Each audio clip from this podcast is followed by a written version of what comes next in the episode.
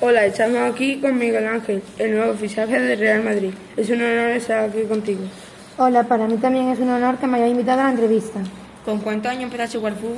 Empecé a jugar con la temprana edad de tres años. ¿En qué equipo empezaste a jugar? Empecé a jugar en el Guadalcacín, ya que el escudo lo fundó mi abuelo.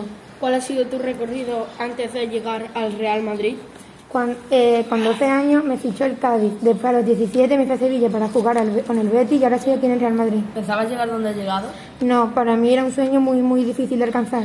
¿Cuántas veces has llorado porque pierdas Real Madrid? No tengo una cantidad exacta, pero cuando era chico lloraba cada vez que el Madrid lo eliminaban. ¿Cuál es el primer jugador que has conocido al llegar al Real Madrid?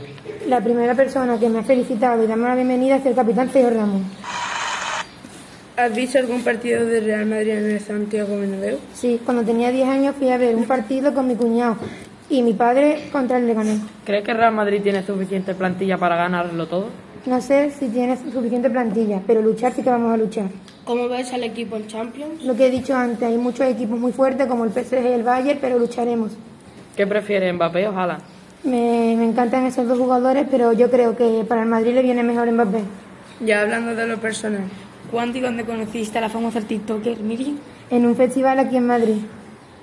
Bueno, hasta aquí la entrevista de hoy. Espero que os haya gustado y podáis conocerlo más.